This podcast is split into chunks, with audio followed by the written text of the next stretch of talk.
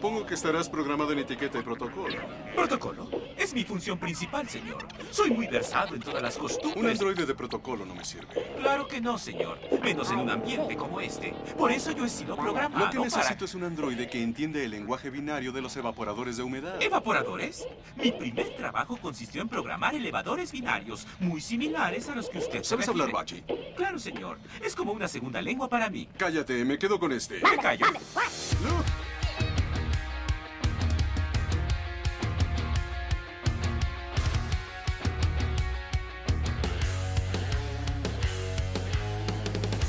Bienvenidos y bienvenidas a un nuevo capítulo de Siempre en Movimiento.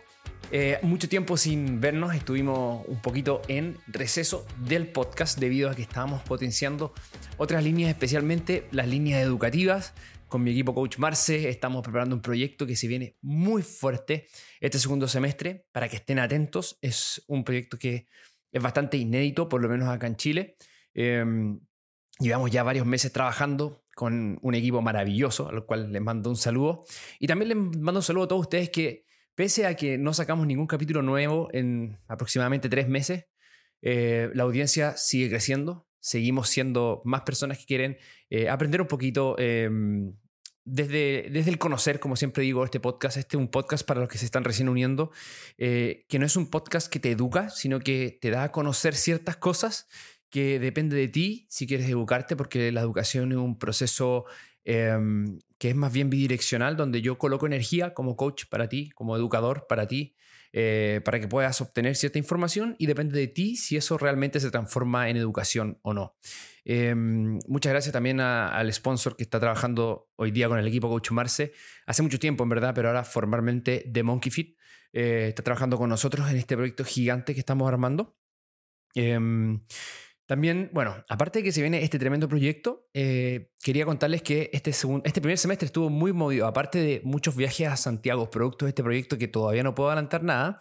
em, tuve que viajar también a México hacer clases de entrenamiento rotacional junto a Movement Solutions eh, y mi gran hermano Lucas Magasic, con quien hicimos allá tres días de intensa educación. Lo pasamos increíble, así que saludo para los chicos allá de México. Em, y también a toda la gente que me, está, me ha escrito, eh, la cantidad de, personas que me está escribiendo es bastante. Les mando un saludo muy grande y mis disculpas por no poder atender a todos y a cada uno de ustedes porque es prácticamente imposible. Eh, este capítulo quería yo realizarlo hace un buen tiempo. De hecho, muchos de ustedes probablemente entraron en, en esta fase de querer aprender de qué se trata, ¿cierto? Eh, la inteligencia artificial muchas veces uno entra en este proceso de, de, de, lo, nuevo, tener un poquito de em, ser, mezquino con lo nuevo, tratar de, no utilizarlo, decir que todavía no, no es prudente utilizarlo. En ese proceso todos pasamos, eh, algunos menos tiempos que otros.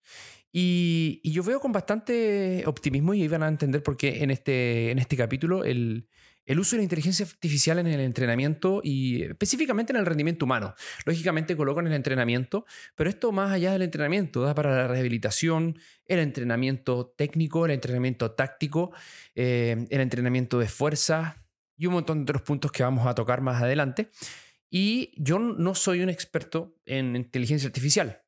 Utilizo inteligencia artificial bastante en la producción de hartas cosas en mi labor, en mi quehacer diario como eh, fundador de Movement Solutions y todas las tareas que desempeño allí.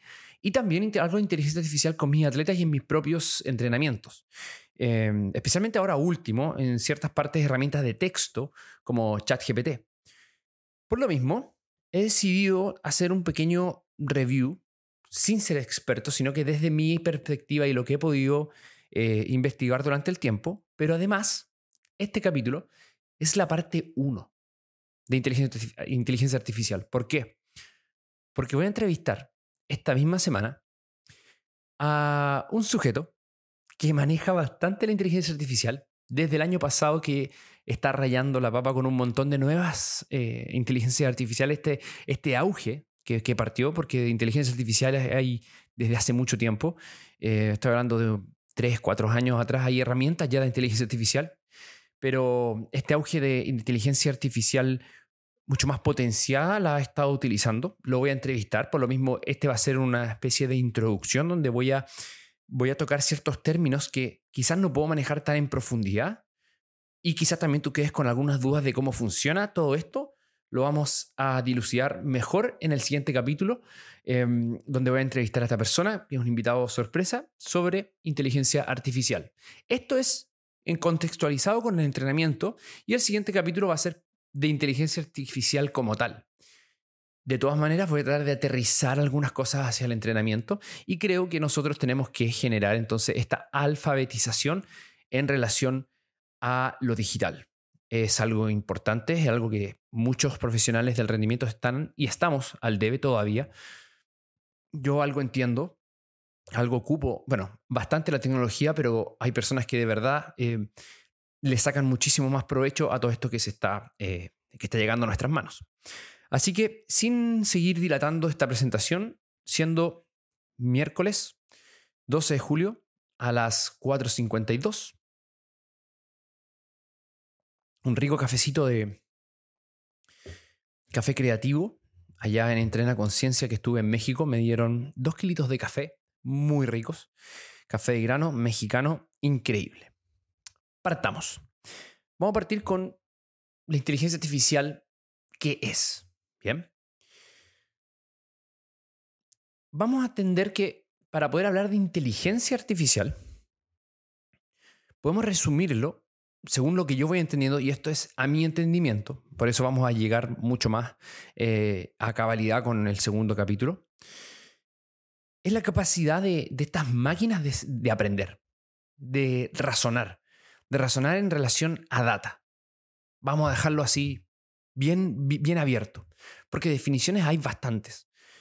Pero a grandes rasgos es la capacidad de estas máquinas a las cuales vamos a ingresarle datos para aprender de esos datos y para razonar en relación a contextos.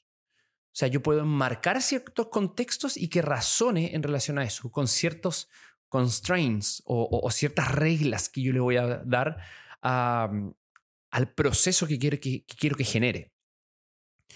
Y vamos a ver que esta inteligencia artificial, eh, hay dos grandes, probablemente existen más, pero hay dos grandes puntos de aprendizaje o eh, niveles de aprendizaje. Está, por ejemplo, el nivel de aprendizaje automático. ¿A qué nos referimos con el nivel de aprendizaje automático? Eh, principalmente a aprender de datos y simplemente a través de, de este aprendizaje de datos mejorar. Por ejemplo, hay software que trabajan con algoritmos genéticos, donde necesitamos obtener una solución. ¿Ya? Una solución nosotros como kinesiólogos, entrenadores, por ejemplo, podría ser cómo puedo llegar a generar más fuerza en una persona. Eso sería una solución. ¿Cómo obtengo más fuerza? Y eh, existen varias formas de llegar a esa solución. Por ejemplo, el trabajo de fuerza máxima, trabajo de fuerza general o fuerza eh, más ida hacia una adaptación de hipertrofia miofibrilar. No lo sé. Existen muchas formas de producir fuerza. Y hay contextos en las que esas formas van a poder ser más eficientes para el objetivo final que es producir fuerza en esa persona. Bien. El algoritmo genético lo que hace es tratar de hacer competir estas posibles soluciones en esos diferentes contextos y producir muchos resultados y ver cuál es el que se acerca más a la solución que yo le estoy dando con los criterios que yo le doy. Literalmente el computador se pone a, durante la noche, en ese tiempo cuando recién salía, el computador se coloca en la noche a hacer competir fórmulas para obtener finalmente, con este algoritmo genético, la solución más eficiente de millones de millones de millones de posibilidades, cruzando datos, cruzando datos. Ahí voy aprendiendo en un aprendizaje automático.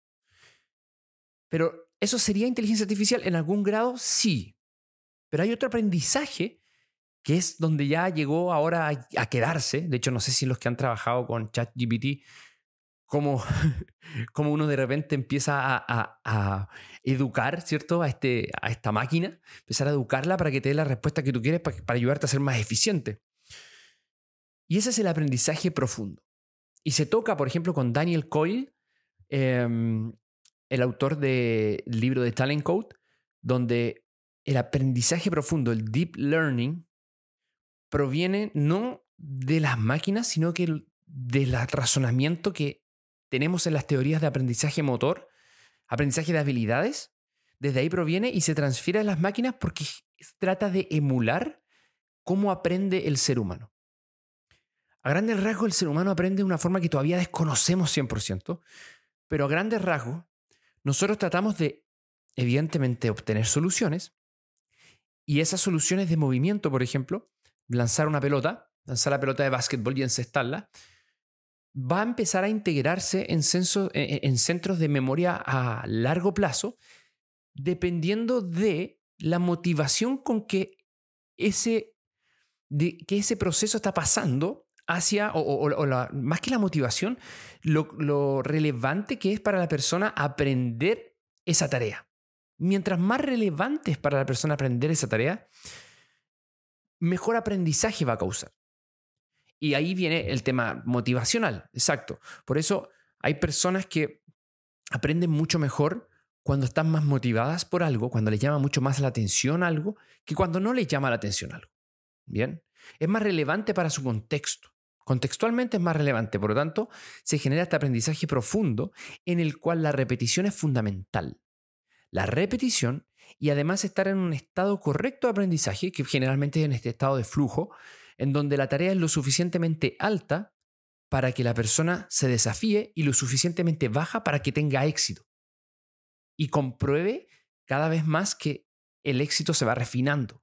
No solamente encesté, sino que ahora encesté más veces seguidas. No solamente encesté más veces seguidas, sino que ahora estoy encestando de diferentes posiciones, con diferentes manos, como Steph Curry. Así más o menos como aprende el ser humano a muy grandes rasgos. De hecho, podríamos hacer un capítulo de, aprendizaje. Yo creo que hicimos un capítulo de aprendizaje con Lucas Magasich algún día. Creo que, creo que lo hicimos. Está muy rico este café. Y eso se trata de emular con las máquinas.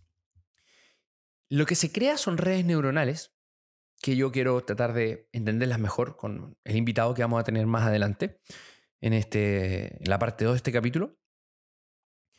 Y trata de emular a través de estas redes neuronales el aprendizaje tipo humano.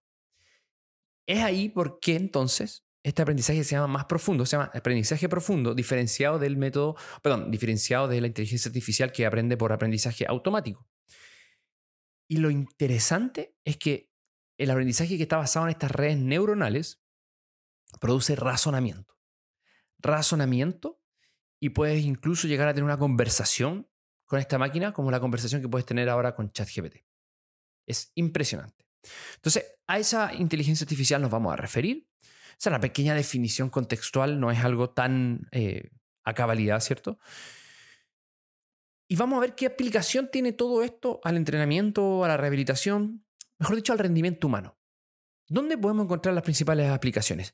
Y me voy a ir primero y me voy a quedar más tiempo en esta aplicación, que creo que es lo más contextual para ustedes. A mí me gusta entregarles información que puede a ustedes ayudarles eh, a investigar un poco más y a, generar esta inquietud.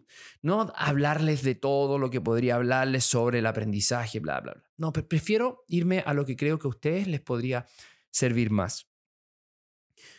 Entonces vamos a ir a la análisis de gran cantidad de datos y razonamiento neuronal. ¿Qué, ¿Cómo te puede ayudar eso desde el punto de vista del el entrenamiento, la rehabilitación o todo lo que tenga que ver con programación de movimientos? Mira, puedes generar objetivos en base a las necesidades del individuo, tomando todas las características del individuo y o, las que se puedan objetivar. Por ejemplo, eh, screening de movimiento, por ejemplo, eh, screening de movilidad, screening de estabilidad, evaluación del dolor, em, evaluaciones de fuerza, evaluaciones de resistencia, evaluaciones de potencia. Finalmente se puede hacer un perfil del atleta y con este perfil del atleta, que eso lo haces tú, tú obtienes los datos. Bien. Y con este perfil del atleta, tú inmediatamente puedes realizar un análisis de, este, de, de todos estos datos para orientar una solución en relación al objetivo que tiene la persona. No, no estoy mintiendo. Esto es, de verdad es así. Tú puedes probar eh, utilizando, por ejemplo, de nuevo ChatGPT. Puedes utilizar ahí eh, ciertos marcos contextuales antes haciendo los prompts, que son formas de, dirigir ¿cierto? la conversación y decirle, mira, necesito, por ejemplo, que un atleta que tiene, eh, hablemos en lenguaje FMS, Functional Movement System, tiene una elevación activa de la pierna asimétrica en 2-1, no tiene dolor, tiene además un squat en 1 y todo lo demás está en 2. Eso es lo único que le dice. Eso en términos de el screening de movimiento. También le puedes decir, además, a la evaluación manual, hemos encontrado un déficit de rotación externa de cadera derecha con eh, un enfield em, duro. Bien. Y además podemos encontrar eh, déficit de, o sea, una, una, asimetría en la producción de fuerza, en la extensión de rodilla, por ejemplo, un leg extension, si lo haces una evaluación, del extension de un 30% entre una pierna y la otra. Y además le puedes decir que esta persona tiene ciertas características anatómicas de somatotipo, tiene esta posición, por ejemplo, en rugby, y que el objetivo es generar mejor balance, mejor, mejor simetría de fuerza y aumentar su producción de fuerza y velocidad para prepararlo para una pretemporada teniendo solamente tres semanas para poder entrenar. Por darte un ejemplo y le puedes decir, prográmame tres semanas de entrenamiento, tomando en cuenta los sets, las repeticiones, bla, bla, bla, bla. En menos de un minuto te programa todo. Todo. No estoy mintiendo, hagas la prueba. Si quieren pueden pagar el chat GPT-4, hagas la prueba. A esto, eh, eh, yo, yo lo he hecho, la prueba muchas veces. De hecho, he entrenado con cosas de, con, entrenamiento de chat GPT solamente para ir probando, ir viendo qué, tal.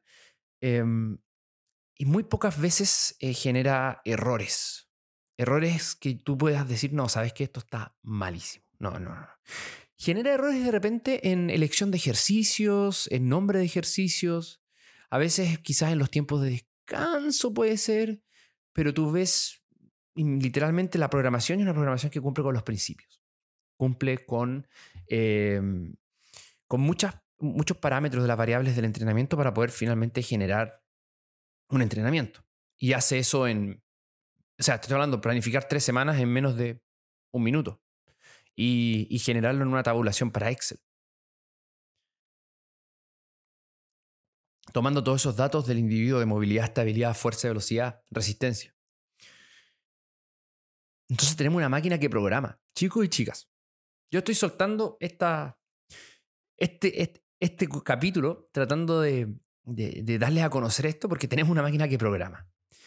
Y hay dos tipos de personas que van a utilizar, creo, este tipo de información. Deben haber más tipos de personas, pero están las personas flojas que inmediatamente van a tomar esta información, y lo lamento por ellas y por sus clientes, y van a programar simplemente con eso y ni siquiera van a pescar la, la programación. Van a llegar y la van a hacer.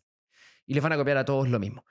Probablemente si esa persona está viendo esto. No, es que es muy poco probable que esa persona esté viendo esto. Esa persona escucha otros podcasts y ve, ve otras cosas. No está preocupado de esto, no está preocupado de crecer. Y hay otro tipo de persona a la cual me encantaría pertenecer, y creo que pertenezco, creo, si no, ustedes me dicen, que va a utilizar esta herramienta para también estudiar un poquito otro tipo de movimientos, qué cosa te, te está dando esta, eh, esta máquina, cómo piensa, cómo razona, a ver si puedes pillarle el error. Para razonar he pasado horas y horas mirando entrenamientos que hace la persona, o sea, que, hace la máquina, y yo empiezo a detectar y empiezo a conversar con ella. Mira, en este proceso quizás eh, tuviste un poco más de volumen hacia los músculos de, o el tejido del empuje, así que ándate un poco más hacia el tejido de la tracción, porque puede ser que... Y empiezas a razonar y se empieza a crear algo maravilloso. Puedes hacer eso. Y también si quieres ocupar esos entrenamientos y ahorrarte tiempo, con la siguiente justificación, descansar un poco y tener más energía para estar con la persona, la persona que estás entrenando, estoy en gran parte de acuerdo.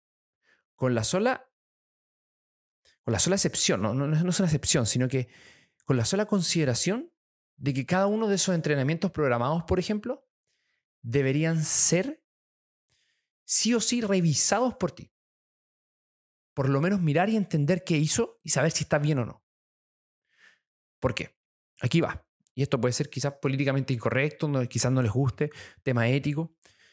Pero mira, me ha tocado eh, educar a muchísimas personas em, a lo largo de Chile y varias partes de Latinoamérica, vía online todo el tema. Ustedes conocen. Y si hay algo que yo me he dado cuenta es el déficit de principios para programar y de hecho déficit de programación en sí. Muy pocas personas programan. Muy pocas. Y yo lo entiendo en cierto punto, porque a veces, a veces cansa mucho. A veces no tienes mucho tiempo para programar. A veces no tienes las ganas, eh, estás muy cansado. Nosotros somos de eh, una carrera, los que entrenamos y rehabilitamos, que trabajamos con personas y cansan mucho las personas. Por eso creo que es un punto a favor tener a alguien que te ayude a programar una programación, si lo haces bien, obviamente, si utilizaste buenos prompts, si, si pudiste refinar esta máquina y, que trabaje como literalmente eh, un, un, un mano derecha tuyo, ¿cierto? Programando, y tú simplemente revisas que esté todo bien, va a ser increíble para que tú tengas más energía. ¿Para qué? No para estar pegado mirando el celular mientras la persona hace ejercicio, no, sino que para que principalmente la experiencia de la persona durante esa, esa sesión de entrenamiento sea mucho mejor, para mejorar tu coaching, es decir, tu educación para con la persona. Creo que es fundamental. Creo que es una posibilidad de realmente decir dos cosas. Uno, no hay excusa para no programar, porque ya tienes una máquina que te puede ayudar. Dos, ojo, dos, además de no tener excusa para programar, no hay excusa para no entregar un buen servicio. No, es que estoy cansado porque he estado en tantas programaciones. Hey, ayúdate un poco con esto. Y trabaja para tener un mejor servicio para con la persona yo creo que de verdad es, es algo que viene a cambiar el cómo se está entrenando. Muchas personas creen que, eh, y acá viene el lado B, ¿cierto?, de la tecnología, que muchos nos vamos a quedar sin pega porque eh, la inteligencia artificial literalmente está arrasando. Tengo muchas personas que entrenan con ChatGPT. Tengo personas que llevan meses entrenando con ChatGPT. Y las personas que me dicen, pucha, lo probé, pero es que me gusta estar con un profesor, son las mayores. Y la mayor cantidad de personas, en verdad, lo que está diciendo eh, es que se está aburriendo de entrenar solo. ¿Por qué? Porque falta el componente humano. Yo entreno solo por cosas eh, de tiempo y porque me gusta explorar, me, encanta eh, generar aprendizaje en mis mismas sesiones, pero hay personas que no pueden entrenar solas. Y por eso está tan en boga los entrenamientos grupales, los entrenamientos que ya salen solamente a hacer pesa. Y de hecho, estadísticamente son más mujeres las que les gusta entrenar en grupos y entrenar con personal que hombres. Eso es algo cultural, porque el hombre le gusta decir que entrena y dale, y lo, hace por su cuenta, porque él sabe lo que tiene que hacer y todo el tema. Típico cosas culturales que no estoy de acuerdo. Pero hay muchas mujeres que le encanta ir a entrenar y son las que teóricamente podrían generar muchas más, mucho más volumen de entrenamiento.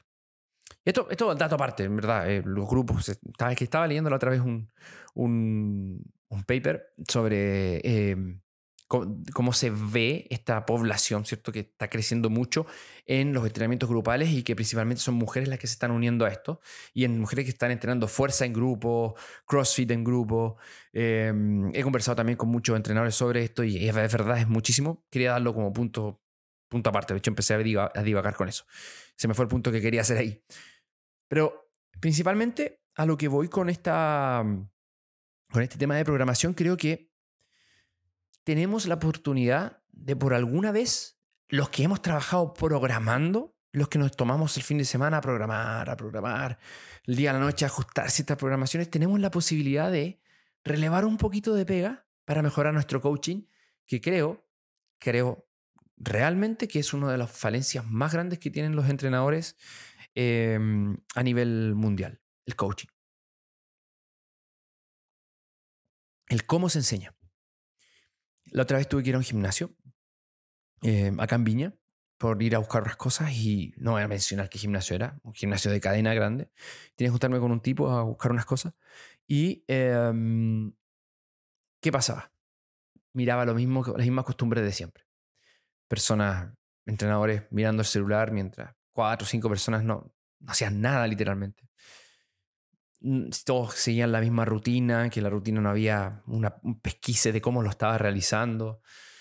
No, no había nada de eso. No había coaching. Lo único que había era una persona que actuaba como un chat GPT. El entrenador era como un chat GPT. Toma, haz esto, esto, esto, esto, sin ningún razonamiento, sin ningún trabajo detrás. Por eso creo que es fundamental, fundamental utilizar este tipo de herramientas, específicamente herramientas de texto de inteligencia artificial que te pueden ayudar a programar. Hay también otros software muy buenos que están utilizando eh, inteligencia artificial para hacer las programaciones junto con video. Muy bonito. Bridge Athletics es uno de ellos. Te puede ayudar muchísimo. Así que yo creo que es la primera parte, por eso quería detenerme ahí y creo que es lo que ustedes podrían sacarle mucho más provecho eh, a la inteligencia artificial, programación de, de eso. Bien. Además, otra cosa interesante para los que están estudiando te puede ayudar a, si tú le colocas, mira, después de cada bloque de entrenamiento o después de cada set, mejor dicho, después, después de cada bloque de entrenamiento, no set, digamos, tenemos un bloque A de fuerza máxima, bloque B de fuerza máxima, bloque C de hipertrofia, por otro ejemplo. Le puedes decir, dame una descripción de cada uno de los bloques, cuáles fueron, las, cuáles fueron los objetivos fisiológicos que quisiste lograr con cada bloque. Y te ayuda a recordar, te ayuda a, a ser un poquito más, más eh, asertivo en por qué estás haciendo lo que estás haciendo. Entonces, muy, muy recomendado. Eh, muy bonita esta herramienta para ese tipo de, programaciones y muy asequible para, para todos, literalmente. Ahora, vamos a ir a la parte de integración. ¿Ya? ¿Cómo se integra la inteligencia artificial dentro del monitoreo de la carga y de la respuesta a la carga para la toma de decisiones técnicas, físicas o tácticas? Y eso es clave. Y aquí encontré algunos casos increíbles que les voy a mostrar. Em, o sea, que les voy a mencionar porque ustedes los busquen. Son maravillosos. Pero acá es importante entender que a veces el ser humano tiene tantas decisiones que tomar en relación a la información que estás teniendo, este procesamiento de datos, que no, lo podemos hacer, pero es, es complicado hacerlo tan rápido, que caemos en errores. Y no podemos ver de repente ciertas em, ciertas pistas que nos da la vida, ¿cierto? En esta nebulosa información. Por eso, es maravilloso lo que se puede hacer y lo que se está haciendo. Eh, por ejemplo, Catapult, eh, eh, B7 de Alberto Risoli, trabajando con equipos de básquetbol, de fútbol, de tenis, para sacar data y que el software vaya aprendiendo, que la máquina vaya aprendiendo del atleta y del equipo para saber, por ejemplo, si la carga que le estoy dando a ese atleta es la correcta en el entrenamiento. Se ocupa mucho más en los entrenamientos, de hecho, eso es algo como unánime. La inteligencia artificial se ocupa muchísimo más en entrenamientos que en, eh, que, en, la, en la competición. Es mucho más útil para los entrenamientos para saber si realmente a esa carga está la persona respondiendo o no. Típico que ocupan algún tipo de chaleco, cuando tiene acelerómetros, además tiene la frecuencia cardíaca máxima. Eh, perdón, se está midiendo la frecuencia cardíaca, un monitor cardíaco, hay algunos saturómetros de, pulso que también está puesto acá, como lo que se hace en Apple Watch. diferentes informaciones se, condensan. Esta, esta, condensación de información pasa a la máquina, la máquina va entendiendo qué es lo que está pasando y mientras más lo ocupe, más va aprendiendo del atleta. Y te va sacando finalmente entonces cuándo el atleta, por ejemplo, debería descansar. Puede pasar que mentalmente el atleta está increíble, pero físicamente tiene todas las alarmas de no, no, hay que descansar. Se puede guardar la data de lesiones que ha tenido la persona para que después con el tiempo sepas por qué o, cuáles son los, eh, las, variables de la respuesta a la carga que más se relacionaron con las lesiones que tuvieron. Por ejemplo, Golden State Warriors está ocupando eh, inteligencia artificial para distintas eh, tomas de decisiones durante los entrenamientos y además de, ver la parte física y el monitoreo de la carga y la respuesta a la carga, son dos cosas diferentes. Em, para, tener un, ejemplo, para que entiendas cuál es el monitoreo de la carga y la respuesta a la carga. La carga del entrenamiento sería una piedra que yo voy a tirar a la piscina.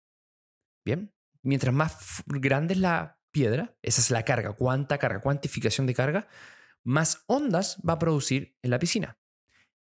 La respuesta a la carga sería monitorear cuántas ondas se está produciendo.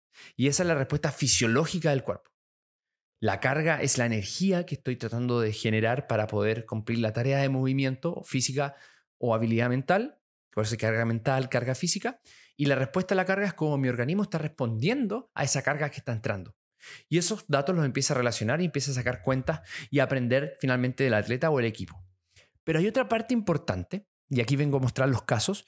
Les recomiendo revisar y va a estar en las referencias Swing Vision de tenis. Increíble con el celular, lo colocas atrás para que enfoque toda la cámara, o sea, toda, toda la cancha de manera longitudinal, identifica a los jugadores, puede generar porcentajes y un traqueo fenomenal de dónde están cayendo principalmente las pelotas, te cuenta los puntos. Si es que hay un punto que no está, que está indeciso, te dice, obviamente con buena cámara, por ejemplo un iPhone 13 va arriba, genera una precisión tal de dónde cayó la pelota que te dice si fue buena o si fue mala. Y además tiene un software de análisis de movimiento que ahí es donde es increíble y voy a estar con una persona que trabajó, de hecho creo que está trabajando incluso, en un software chileno de análisis de movimiento con inteligencia artificial. Y ese es un spoiler que no voy a mencionar más porque se me salió, pero no importa. Eh, la, cual ha generado un avance tremendo, por lo menos en Chile, en relación a los screening de movimientos. La máquina aprende que mientras más screening haces. O sea, es fundamental para nosotros. Nos permite facilitarnos, no, no por, por, hacer la pega más fácil. Como, como digo, nos permite y nos ayuda a generar mejor coaching. Es tener esa energía, porque nuestro cuerpo, nuestra mente tiene una energía limitada. No podemos estar siempre a fondo, a 100% por la persona. Nos va a pasar la cuenta. Pero con estas herramientas podemos destinarle un poco más de tiempo a generar entonces ese razonamiento mientras nos está ayudando. Hay otra empresa que les recomiendo buscar, que también las voy a colocar ahí en las referencias, que es B7 de Alberto Risoli. Em, no sé si es de o él es el CEO o, él es algún desarrollador ahí, pero fue el que vi la entrevista. Eh, está trabajando desde deportes, creo que en la NBA, hasta en tomas de decisiones en la, en la bolsa. O sea, una cosa increíble cómo está trabajando ahí. Y tiene eh, análisis en deporte, y ahí muy bonito, teórico, o sea, perdón, es técnico, táctico y físico. O sea, fundamental. Y es principalmente por toma de datos. Y hace que los datos valgan más, porque los datos por sí solos son nada. Y eso es uno de los grandes problemas que es lo que estoy mencionando ahora, sobre eh, los coaches, los DT, los preparadores físicos de equipo, que a veces tienen tanta data, tanta información que no, no se hace nada con ella, o no se saca todo el potencial. Y ahí viene la inteligencia artificial, ah, ¡boom! Aquí está todo el potencial. Se saca y está. De hecho, eh, también se está utilizando la inteligencia artificial para potenciar el, arbitraje en ciertos deportes. De hecho, en el tenis se está utilizando para, para ver realmente qué es lo que está pasando con el arbitraje, eh, qué es lo que está pasando en una jugada, cuándo es buena, cuándo es mala. Así que también se está utilizando en eso en términos del entrenamiento y el deporte. Y también te ayuda a hacer, eh, a determinar si es que el atleta que está entrenando, que está jugando, está o no en su, mejor nivel, de acuerdo al registro que estaba antes, que, que, ha tenido durante el tiempo. Y eso es fundamental, sobre todo en deportes de equipo, para toma de decisiones del técnico. Es fundamental entonces, con todo lo que les he dicho, empezar a investigar cuál es el área que la inteligencia artificial está permeando en mi quehacer profesional. Si trabajas, por ejemplo, con dolor crónico, si trabajas con eh, dolor musculoesquelético general, si trabajas con fuerza, con resistencia, si trabajas en un CrossFit, si trabajas haciendo eh, clases de, de, ¿cómo se llama?, de, Zumba, si, trabajas haciendo eh, solamente prehabilitación, si trabajas en una empresa donde tienes que sacar información acerca de, de estadísticas importantes, de movimiento, hay alguna parte probablemente que ya haya permeado en la competencia o en, o en tus colegas, ya haya permeado la inteligencia artificial y es deber tuyo buscarla, creo. Creo que es deber tuyo porque si actuamos antes, podemos sacarle las mejores ventajas. Si actuamos después, es como con las personas que se quedan tarde y que se meten al final, y sucede mucho que se meten al último a Instagram, se meten, no sé, hoy día se hace un Instagram y vas a ver que comete los errores que ya todos no estamos cometiendo, o por lo menos tratamos de evitarlo. Y finalmente queda una especie como de analfabeto, no sabes por qué es lo que está, cómo hacer las cosas que tienes que hacer para poder sacarle provecho a esa tecnología. Por eso creo que es deber de nosotros sacarle el provecho porque finalmente recuerden que la persona al frente se va a ver beneficiada de esto y tú vas a poder darle y brindarle una mejor experiencia. Yo por eso creo que la inteligencia artificial viene a sumar y a diferencia de lo que eh, algunas personas creen que puede ser eh, una experiencia, o sea, una, una, una, revolución que viene a quitarle más trabajo a la gente, creo que no. Creo que no, porque si, si fuese así, si, si, si, fuese de esa manera, nos, nos viene a quitar trabajo, de verdad creo que estamos mirando las cosas siempre en el vaso vacío. El vaso ya está bien vacío en el caso del entrenamiento y de la rehabilitación. Se están haciendo las cosas muchas veces muy mal, otras veces muy bien, muy bien. He tenido la posibilidad de ver en Chile que se está trabajando muy bien, pero todavía falta. Todavía hay personas que se están entrenando mal, todavía hay personas que, que están rehabilitándose mal. Por lo tanto, tenemos que, tenemos que tener herramientas que te ayuden a realmente amplificar esta comodidad y también a la vez incomodidad del cambio para producir finalmente un mejor servicio para la persona que se está rehabilitando o la persona que está entrenando. En el siguiente capítulo vamos a ver un poco más cómo funciona esta inteligencia artificial, que yo necesito entender mejor cómo funciona y a, qué, a dónde va y las partes, los límites éticos los vamos a ver en el siguiente capítulo. Creo que es fundamental que nosotros como entrenadores, como kinesiólogos, como coaches, profesionales de rendimiento, entendamos un poquito más de esta inteligencia artificial, porque además no solamente viene a ayudarte en tu quehacer eh, laboral, en lo que significa ser kinesiólogo, ser entrenador profesional de rendimiento, sino que además te puede ayudar en todo lo que es la parte financiera. Al final de este podcast, les digo, está en mi página web, en el blog arriba, está puesta ya, creo que está en el blog, ahí lo van a buscar, lo voy a dejar puesto abajo en la descripción, toda la transcripción de este capítulo resumido. ¿Y quién hizo esa transcripción de este capítulo? Una inteligencia artificial. Así que Así de increíble es la inteligencia artificial para ayudarte a descargar un poco todo ese cansancio de día y día tratando de avanzar y finalmente puedes darle mucho más a estar tranquilo para poder generar cambios en las personas que tienes al frente. Esa es la idea y ese era este capítulo. Espero que les haya gustado em, este pequeño resumen sobre... Em, Así que, en resumen, la inteligencia artificial podríamos hablar que es una capacidad de las máquinas de aprender y lo va a hacer desde el punto de vista de dos grandes aprendizajes, que es un aprendizaje automático y un aprendizaje profundo. Lo que está causando furor hoy día es el aprendizaje profundo, el aprendizaje neuronal que imita cómo aprendemos los seres humanos.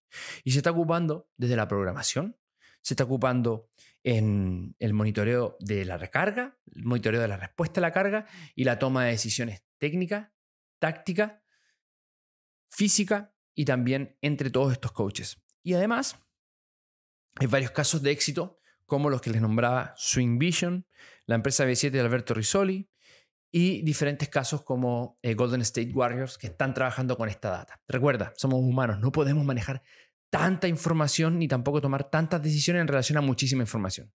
Por eso esto viene a tratar de ayudarnos un poco y está en ti ser parte de una de las dos personas que hay cuando se enfrentan a la inteligencia artificial. Descanso en ella y soy un flojo y no hago nada más. O le saco el provecho y mejoro la experiencia de la persona aprovechando que tengo más energía porque ya no está ahí tan pegado al frente del computador, gastando tanta energía programando todo. Así que La intención no es que se pongan a todos a programar con ChatGPT, que todos se pongan a programar con otro software de programación. No, no es esa la intención. Si tú quieres seguir a la antigua, sigue. Y si te ha ido bien, probablemente te va a seguir yendo bien.